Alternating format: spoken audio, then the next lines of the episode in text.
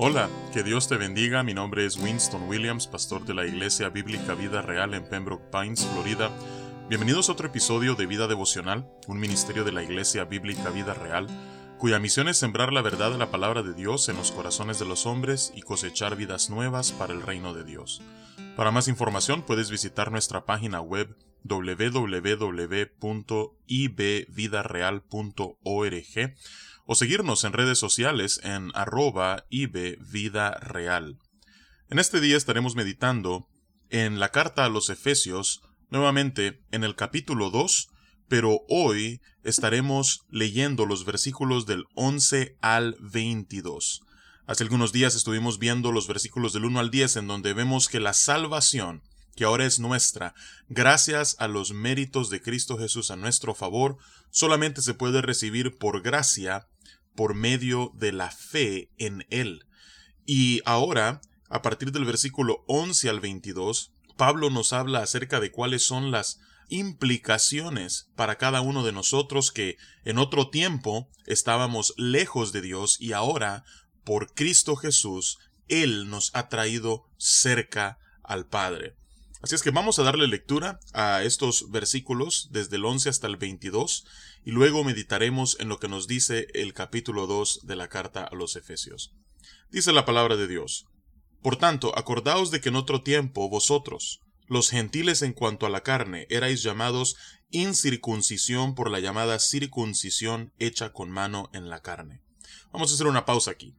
La incircuncisión o los gentiles son todos aquellos que no son judíos cuando un varón judío nacía, la marca que él recibía en su cuerpo que lo separaba del resto, que era la señal del pacto que Dios había hecho con su pueblo, era la circuncisión. Así es que cuando Pablo habla aquí acerca de la circuncisión y la incircuncisión, está hablando acerca de aquellos que son judíos y de los que no lo son. Así es que cuando habla aquí a los gentiles, se está refiriendo a ellos como los de la incircuncisión. Y dice el versículo 2, en aquel tiempo estabais sin Cristo, es decir, aquellos que no son judíos, alejados de la ciudadanía de Israel y ajenos a los pactos de la promesa, sin esperanza y sin Dios en el mundo. Esta era la realidad de todos aquellos que no eran parte del pueblo escogido de Dios. Pero todo cambió. Dice el versículo 13, pero ahora en Cristo Jesús, vosotros que en otro tiempo estabais lejos, habéis sido hechos cercanos por la sangre de Cristo.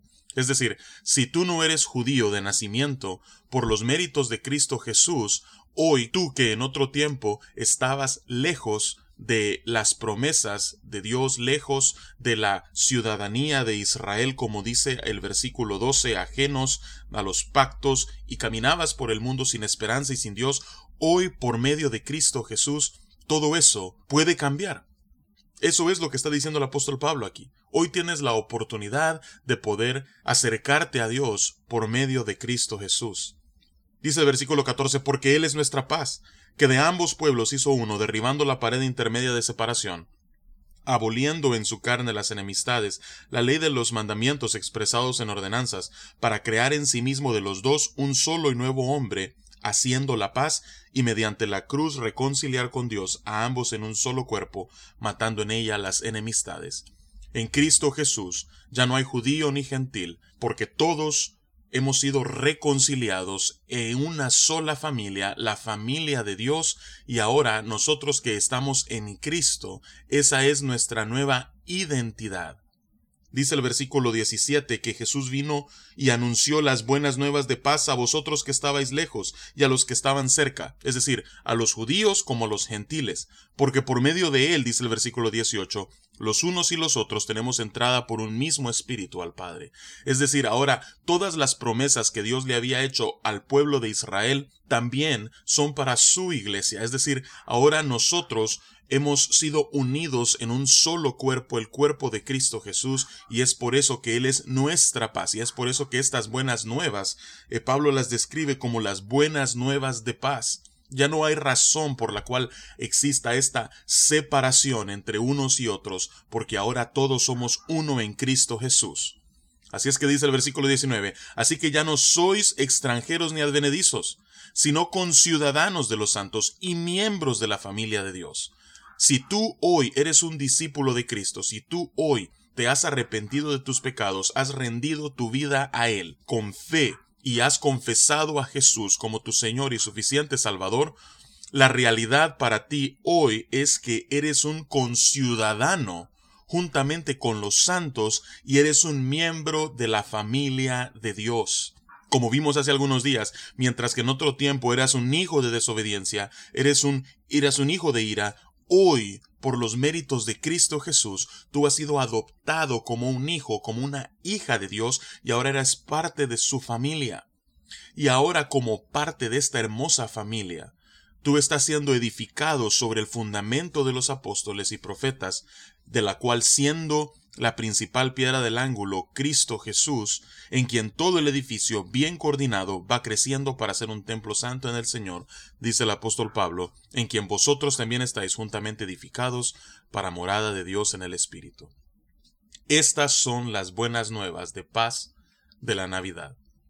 Estas son las buenas nuevas para ti en este día si tú no eres judío, eso quiere decir de que ah, tú no eres parte del pueblo que Dios escogió, tal como lo vemos en el Antiguo Testamento. Y por mucho tiempo, muchos pudieron haber concluido que las promesas de Dios eran solamente para con la nación de Israel. Pero este misterio se reveló con el tiempo, porque cuando vino Jesús, las buenas nuevas que Él nos trajo fue, no, no, no, estas promesas no solamente son para una nación. El plan de redención de Dios no solamente aplica a un pueblo. No, no, estas buenas nuevas son para personas de toda lengua, tribu y nación. Todo aquel que se vuelva de sus pecados y crea en Cristo Jesús como su Señor y suficiente Salvador, aunque no sea judío de nacimiento, dice la palabra de Dios, de acuerdo a lo que acabamos de leer en Efesios capítulo 2, que en ese momento vienes a ser adoptado como un hijo o como una hija de Dios, vienes a ser parte de la familia de Dios, por lo tanto tú que en otro tiempo estabas sin esperanza y sin Dios en el mundo, hoy tienes a un Dios y Padre y yo no sé tú, pero esas sí que son buenas nuevas. Por eso la palabra de Dios le llama a este Evangelio buenas nuevas. Son buenas nuevas de paz.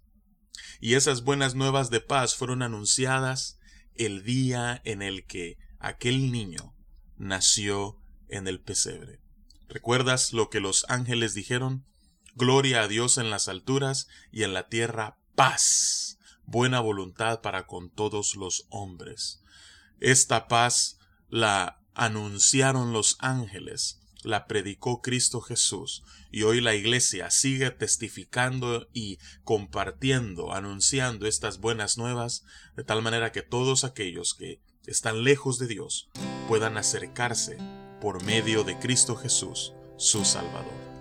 Así es que esa es la meditación de este día Espero que haya sido edificante para tu vida y que estas buenas nuevas de paz hayan traído ánimo a tu corazón.